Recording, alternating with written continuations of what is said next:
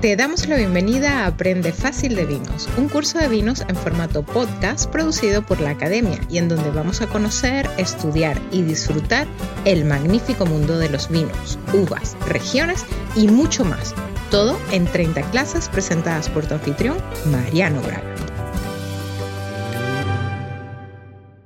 Vinos de Argentina, a mi juego me han llamado y mis queridísimos bebedores cereales, antes de darles la bienvenida, quiero decirles que hoy me tengan paciencia porque en este episodio es probable que nos entretengamos, que seamos largos porque acá hay mucho para contar. Pero primero quiero darte la bienvenida al episodio número 20, a la clase número 20 de Aprende Fácil de Vinos, este curso en formato video podcast que desarrollamos en la academia, en nuestra plataforma de educación virtual y en donde quien les habla aquí, Mariano Braga, si no me conoces y este es tu primer acercamiento conmigo, te cuento que esta es la clase número 20, con lo cual ya tenemos 19 clases anteriores para aprender fácil de vinos y hoy vamos a hablar de los vinos argentinos dentro de este circuito de 30 clases a través de los cuales estamos descubriendo como a grandes rasgos el universo infinito, porque esto todos lo sabemos, que no nos lleva a ningún lado más que al disfrute, lo cual es mucho del vino eh, y de todas las variantes esas que nos abren. Entonces, como estamos recorriendo el nuevo mundo vitivinícola y la clase anterior hablamos de Estados Unidos y la próxima clase vamos a hablar de Chile, hoy vamos a hablar de Argentina. Y tengo acá mi mapa, no sé para qué tengo mi mapa porque ni lo voy a mirar al mapa, pero tengo tantas cosas para decir porque Argentina es un... y también vale esta aclaración. Si en este episodio aprendes algo, ni te cuento lo que puede pasar si te inscribís en nuestro curso de vinos argentinos. Es el best seller de la academia. Es un curso que tenemos hace mucho, muchísimos años, que lo actualizamos todos los años con la data estadística y demás, y que ha visto una Argentina que, que ha cambiado rotundamente y drásticamente. Y si quizás vos no vivís en Argentina, o hace mucho que no probas vino argentino, quédate porque en el episodio de hoy te voy a contar parte de la historia, pero te voy a contar muchas de las nuevas tendencias, de cosas que quizás no se saben tanto fuera de las fronteras argentinas y que la realidad es que no te exagero cuando te digo que nunca en la historia existieron vinos de la calidad que se están haciendo en Argentina y que la revolución que están haciendo enólogos locales es una cosa descomunal. Argentina es un país que se ha abierto en las últimas décadas mucho a, enólogos extranjeros que vinieron, que llevaron su, know-how, que, eh, que, que, trajeron sus filosofías y, que empezaron a ser, eh, digamos, conocida la Argentina a nivel mundial, porque Argentina consume vino desde hace muchísimos años, estamos hablando de cientos de años. Argentina estuvo fundada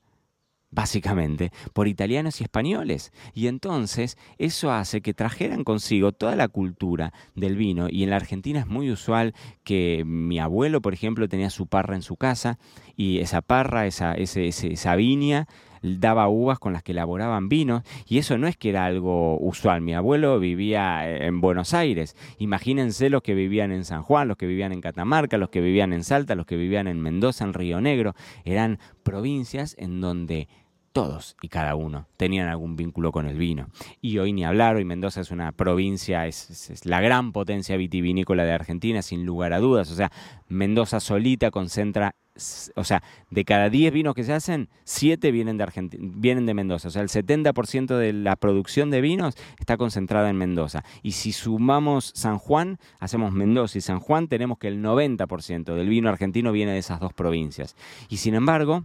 conocemos el torrontés de, mm, de Salta, conocemos algunas cosas que se hacen en la costa bonaerense, en Chapadmalal, a muy pocos metros del mar argentino, conocemos algunas cosas que se hacen en Patagonia, en Río Negro o en San Patricio del Chañar, o hoy en Sarmiento, en Chubut, algunos vinos descomunales, de todo eso vamos a hablar en el episodio del podcast de hoy. Porque hay mucho y porque Argentina en el último tiempo también ha em, abierto el juego a nuevas regiones. Te cuento un poco. En Argentina Sacando algunos casos muy específicos de los que te voy a contar, concebimos los viñedos siempre que tengamos posibilidad de regar. ¿Por qué? De regar, te digo, ¿no? De tener agua para irrigación, porque toda la vitivinicultura argentina estuvo durante años circunscripta, cerrada casi exclusivamente a la cordillera de los Andes, zona muy desértica que si miras el mapa de Argentina lo vas a ver en el lado oeste, en el límite ese con Chile sobre la cordillera, entonces hablamos en general de viñedos de mucha altura y ahora te voy a contar porque vamos a ir de Jujuy para abajo,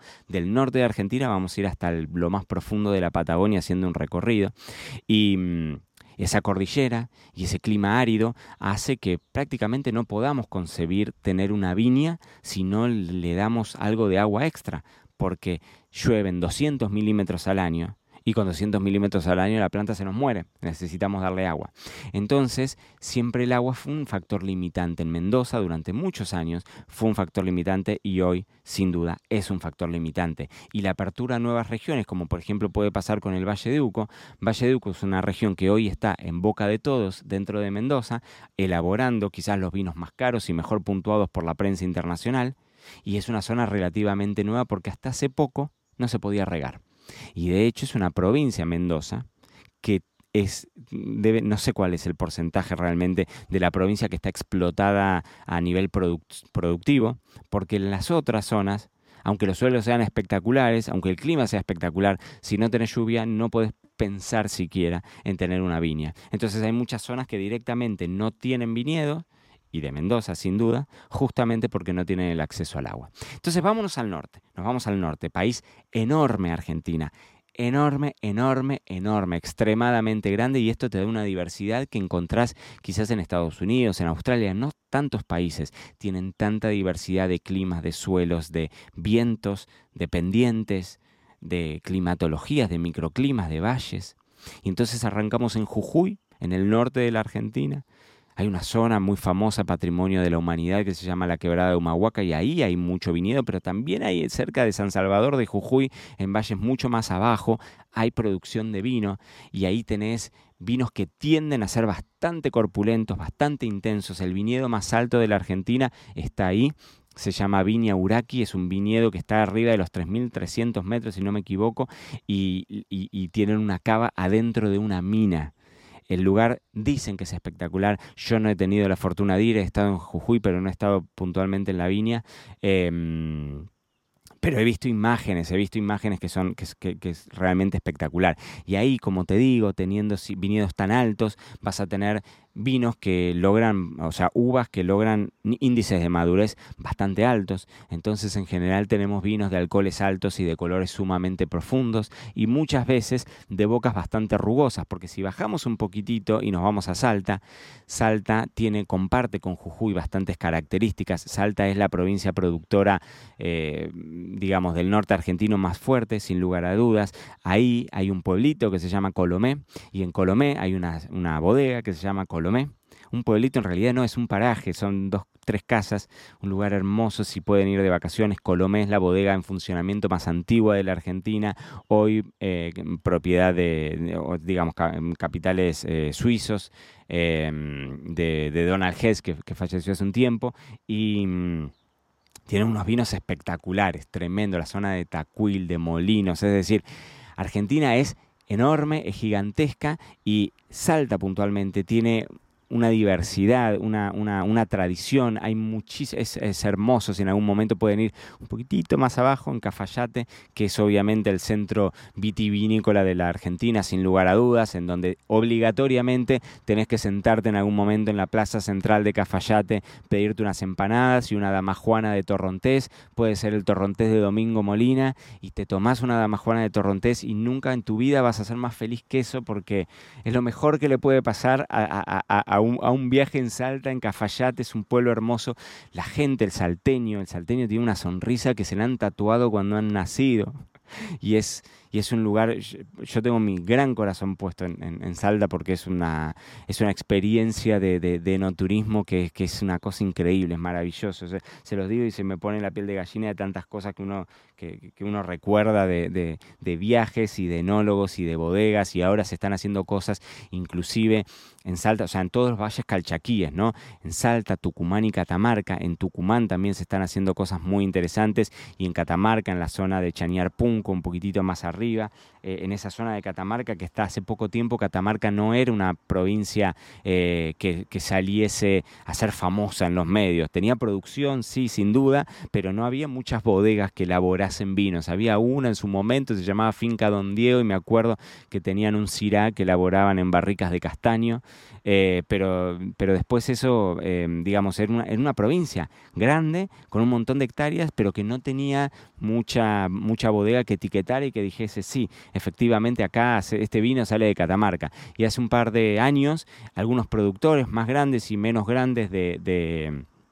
como el Esteco o como, eh, o como Bad Brothers, que, están haciendo cosas muy interesantes, Pancho Lava, que está haciendo cosas muy interesantes, en Catamarca con algunos viñedos viejos, con algunas viñas viejas, por ejemplo, de variedades de uva criolla, ¿no? que es una familia muy grande y hoy muy en difusión dentro de Argentina, las uvas criollas, y ahí se, hay, parrales súper antiguos que, que, se hacen cosas que, que están súper bien en criollas hablamos de rosadas, tintas y blancas, ¿no? Entonces es una familia sumamente grande, aunque uno a veces ve más, eh,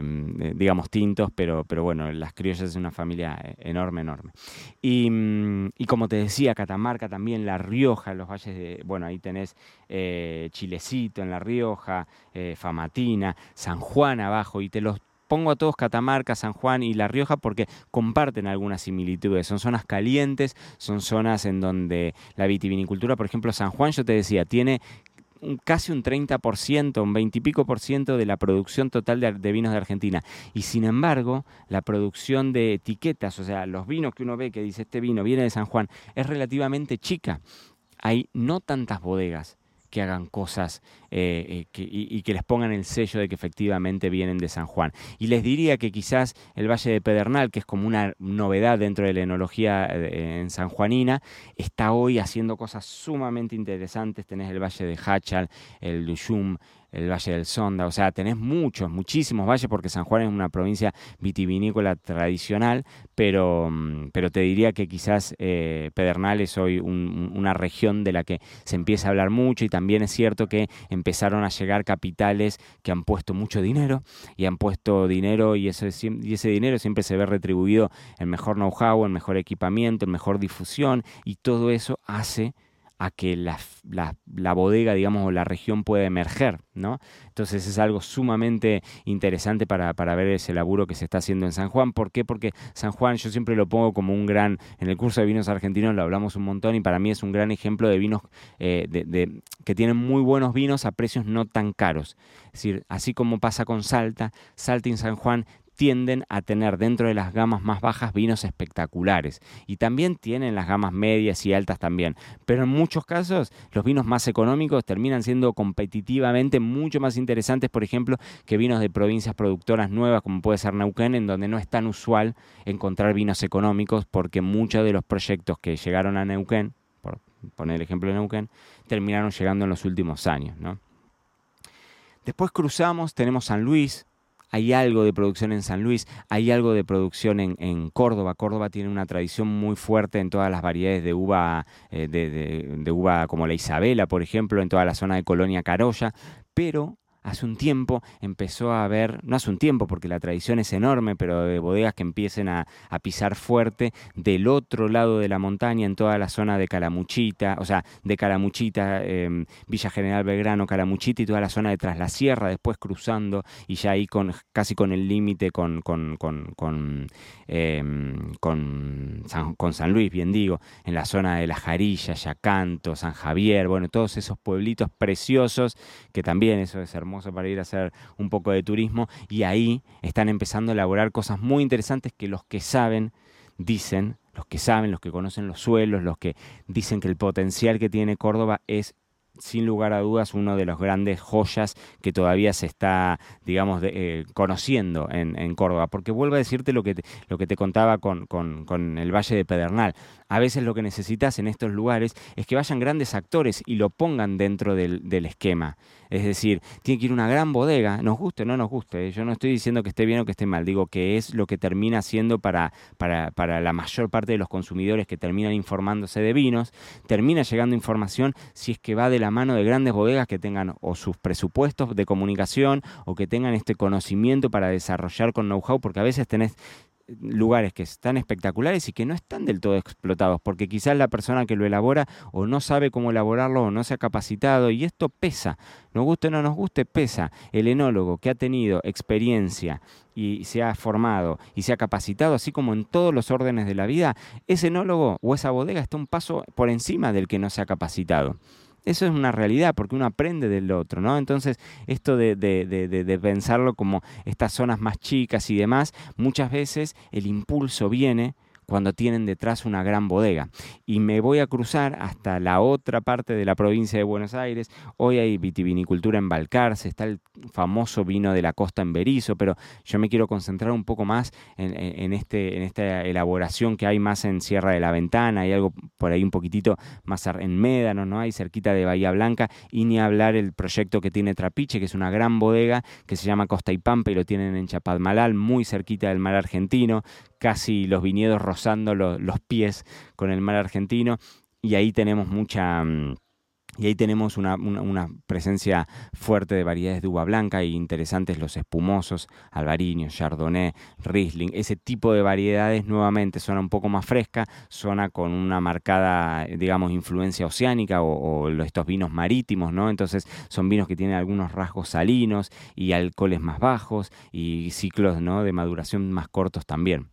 Em, hay viñedo en todos lados. Yo en mis últimos años, antes de venirme a vivir a España, viví 10 años en La Pampa y en La Pampa tenés viñedos, ni hablar, bueno, tenés viñedos en Santa Rosa, pero tenés viñedos en el norte, tenés viñedos en, en, eh, general, en General Hacha y ni hablar si nos vamos en la parte sur de La Pampa, donde tenés todo el río Colorado y en el río Colorado ahí sí tenés distintos spots, distintos focos, desde el Alto Valle del Río Colorado, en donde tenés Colonia 25 de Mayo y tenés Bodega del Desierto, que fue un ícono y que para mí hoy elabora los mejores vinos de, de la provincia, y después bajando en el río, también tenés ahí la ciudad o el paraje turístico de Casa de Piedra, en donde ahí hay proyectos muy interesantes que han hecho grandes bodegas como Catena Zapata, comprado viñedos ahí explotando y sacando vinos muy, muy, muy, muy interesantes. Y después un poco más abajo donde está Gobernador Duval y ahí también tenés eh, algunas cosas interesantes, algunos blancos de Chardonnay, que en su momento en mi restaurante Pampa Roja, cuando teníamos en Argentina,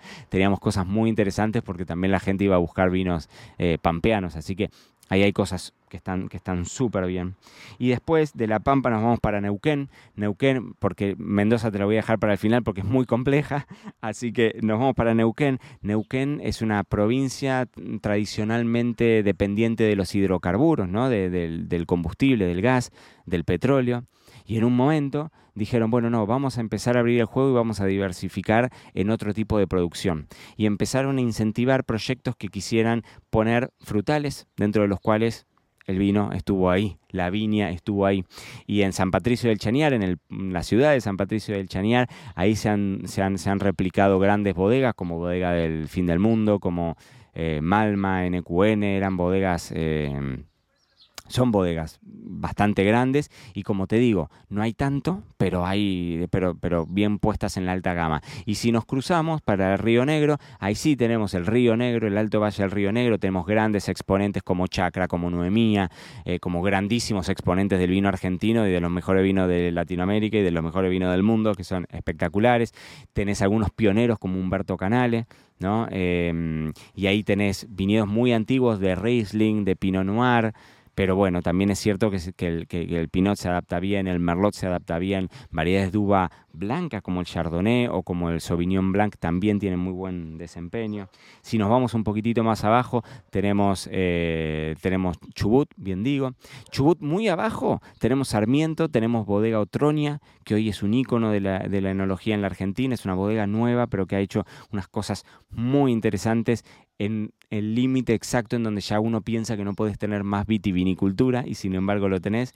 Y zona quizás ya con un poco más de tradición dentro de Chubut, eh, toda la zona del Valle de Trevelin, eh, en donde tenés ahí bodegas también eh, como viñas del Nantifol, tenés algunas bodegas que hacen cosas muy interesantes y además ahí hay un turismo muy lindo. Te decía, Viñas del Nantifor está al lado de los campos de tulipanes, esos que uno ve cuando pones en Google Patagonia y te aparecen esos campos de tulipanes maravillosos. Bueno, ahí, ahí hay viñedos también, ¿no?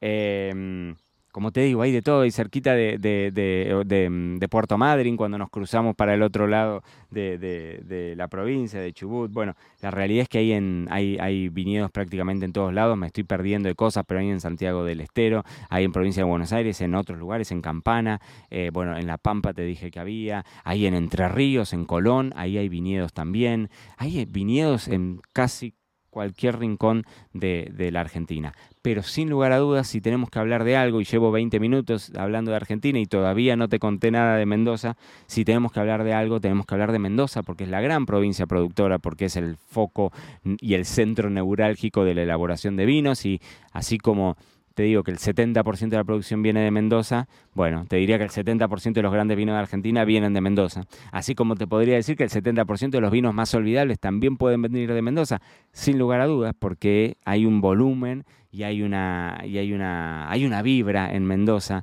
que, que, es descomunal, que ir a visitar Mendoza y si vas a, visitarla en febrero, fines de febrero, principio de marzo, en plena época de vendimia, fiesta de la vendimia,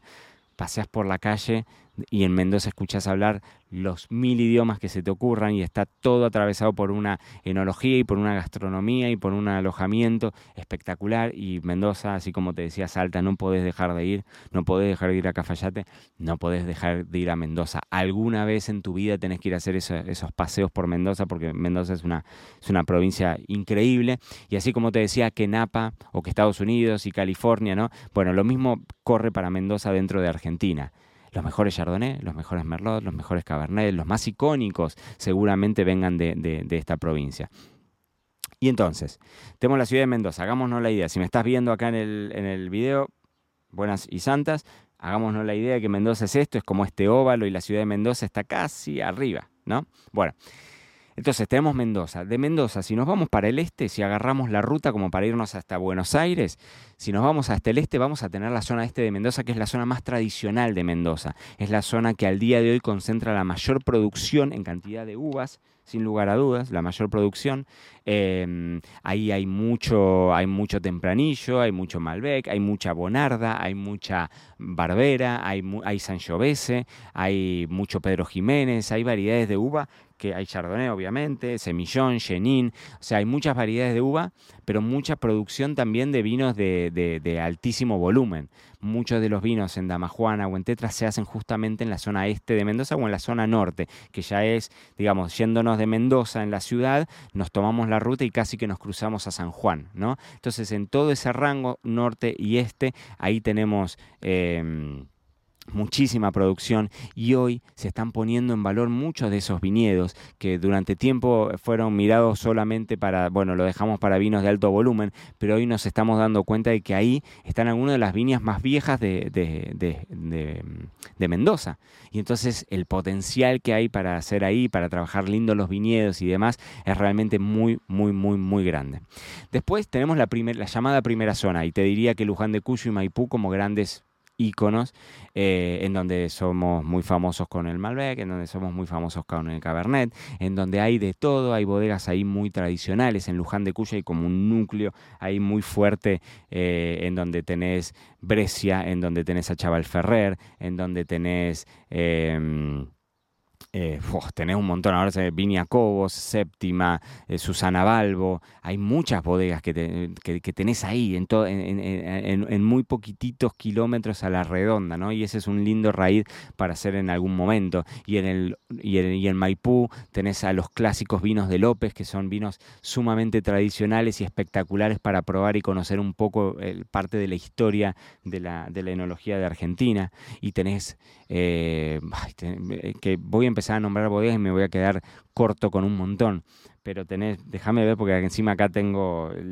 algún listado de este libro El vino, que es un libro viejo y sin embargo te nombra Chaval Ferrer, te nombra la agrícola, o sea, como Zucardi ¿no? y Zucardi Valleduco es, es un gran emblema, Altavista, Alto Las Hormigas, Lurtón, Norton, bueno, Catena Zapata, Salentine, Terrazas de los Andes, Weiner, Humberto Canale te lo había dicho y no sé por qué Humberto Canale lo metieron acá, esto es Río Negro, claramente. Em, bueno, el grupo Peñaflor contra Piche, es decir, hay tantas bodegas. Hay, Doña Paula, hay tantas bodegas que están haciendo cosas que son increíblemente buenas, eh, que, Mendoza es inagotable, es inagotable, es una, es una provincia que podés quedarte a vivir tres años y no haber terminado de conocer toda la oferta eh, vitivinícola que tenga, ¿no? Y las bodegas y, sus, y las experiencias que, que, pueda, que puedas tener. Estoy pensando ahora justo, chequeo así, veo Echart dentro de Michel Torino, porque este es un libro viejo. No te puedo no haber hablado del Torrontés en Salta, ¿cómo no te voy a hablar del Cafayate y el Torrontés y ese Echart privado? Te hablé de la Damajuana de Domingo Molina, de Domingo Hermano, sí, sin duda. Em, pero volvamos a Mendoza entonces. Primera zona, te decía Luján de Cuyo, te decía Maipú, es una zona sumamente tradicional en donde están algunos de los viñedos más eh, codiciados también de Mendoza. Si nos vamos mucho más al sur, tenemos San Rafael, tenemos el Oasis Sur, tenemos San Rafael ahí. Eh, y Alvear, San Rafael y Alvear, no me salía, no me salía Alvear, y Alvear, y ahí tenemos mucho vino, eh, tenemos algunas champañeras antiguas, tenemos mucho del vino, ahí nuevamente pasa algo parecido a lo que pasa en el este o en el, o en el norte de Mendoza, ¿no? Mucha bodega tradicional, eh, no, no es tan fácil encontrar tanto vino de alta gama en, en, San Rafael, pero entre San Rafael y Mendoza ciudad, si hacemos este mapa y me seguís mirando y estoy haciendo manos así, si tenemos acá Mendoza y acá tenemos San Rafael, si nos vamos casi al medio y nos subimos a la montaña, nos vamos para el oeste, tenemos el famosísimo Valle Duco, esos suelos calcáreos blancos que están hoy en boga y en y habla todo el mundo y tenemos regiones como la consulta y tenemos eh, eh, zonas específicas como Gualtallarí, como San Pablo, eh, como Paraje Altamira. Bueno, hay tanto que se me deben estar yendo millones porque si este es tu primer acercamiento con el vino argentino, dirás, esto es un despiole, acordate que podés hacer nuestro taller, nuestro curso, perdón, de vinos argentinos en la academia, que eso siempre, marianobraga.com barra academia, ahí tenés ese curso y ese curso ahí lo tenés para leer, releer, consultar, volver a consultar y ahí no vas a tener excusa de que voy muy rápido, porque ahí nos divertimos y hablamos de geografía largo y tendido. Pero Valleduco hoy es un emblema, es un emblema, es una zona en donde te digo, la altitud ha hecho, ¿no? Hay, te diría que en los últimos años Argentina ha entrado como en una, en una carrera a ver quién se iba más arriba. Y en la altitud nos estamos asegurando noches, de que, noches que sean más frescas y entonces eso conserva muy bien la acidez, tiende a conservar muy bien la acidez y acompañado de estos suelos calcáreos. Hoy, por ejemplo, hay viñedos que todavía son experimentales, más allá de que hay, vinos circulando en la carrera, que es una zona casi al límite en donde o te puede pasar en el Cepillo, que es más al sur, y de, eh, dentro del Valle Duco, y decís, bueno, este año no pudimos cosechar nada porque nos cayó una helada o porque tuvimos, no sé, helada o lo que, o lo que sea. Pero no podemos hacerlo porque está al límite posible de la vitivinicultura, ¿no? Em, Mendoza es eterna, me estoy quedando corto por todo, de todo tipo y color, porque no hay mucho de lo que te pueda decir que, que, que, mm, que logre darte un panorama, eh, digamos, acabado de lo que es el vino argentino. El vino argentino, así como pasa con España, así como pasa con Francia, es inacabable. Eh, hay una camada muy fuerte de enólogos nuevos, así como te decía que en algún momento los Flying Winemakers llegaron y, revolucionaron eh, con sus conocimientos, el know-how y la tecnología que trajeron, pero hoy es el enólogo argentino que sale a asesorar al mundo, el enólogo argentino que sale en el invierno argentino, sale a hacer las cosechas en el hemisferio norte y que, y que y que volvieron más locos que nunca y que entonces se están haciendo revoluciones y, se están animando a hacer cosas que antes no se hacían y ha salido, en, te diría, en la última década una camada muy fuerte de enólogos que eran realmente potentes dentro de lo que ellos hacían en grandes bodegas y decidieron independizarse y decidieron decir, bueno, si yo la rompía en una bodega, o las, sigo rompiendo en esa bodega, pero voy a hacer mi proyecto personal en donde me voy a animar a usar variedades de uva distintas, a, tomar formas de vinificación distintas, a animarme a hacer un vino rancio o a hacer vinos naranjos, o animarme a, meter escobajo entero o a usar solamente levaduras nativas cuando quizás en una gran bodega no lo puedo hacer, o eh, experimentar con distintos recipientes y usar eh, los huevos de concreto, eh, o, no sé, ir por piletas de fibra de vidrio o grandes volúmenes o menos volúmenes o hacer microvinificaciones en una barrica. Bueno, todo este tipo de trabajo, o en fudres, bueno, todo este tipo de trabajo, mucho, mucho, y hoy te diría todo, vino motivado por un caso de éxito, porque el enólogo argentino realmente es un caso de éxito que marca el benchmark, ¿no? que, pone como la, la vara alta y es, yo lo veo acá en España, es el enólogo argentino es un em, es, muy admirado en un montón de sentidos porque es yo quiero hacer eso también. Yo me quiero animar a ir un paso más allá. Yo quiero con bueno, en Argentina hay muchísimo de eso y es inacabable y es inabarcable, pero como te digo, en el curso de vinos argentinos ahí Estamos, vamos a lo profundo, ahí vamos a lo profundo. Así que mis queridísimos bebedores cereales, media hora de, episodio, no quería alejarme tanto, pero yo me imaginé que este episodio iba a ser un poquitito más largo. Miren cómo cierro el, libro. Eh, espero que hayan disfrutado y como te digo, me estoy quedando con un montón de marcas y de enólogos y demás que, que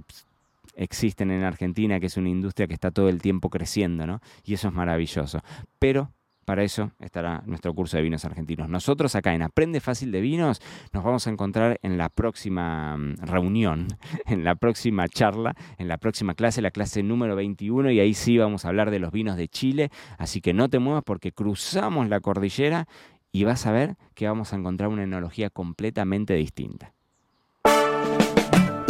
Gracias por acompañarnos en este episodio de Aprende Fácil de Vinos con Mariano Braga. No olvides valorar y suscribirte y recuerda que siempre te estamos esperando en marianobraga.com barra academia para aprender, divertirte y llevar tus conocimientos del vino hacia el siguiente nivel. Ahí nos vemos.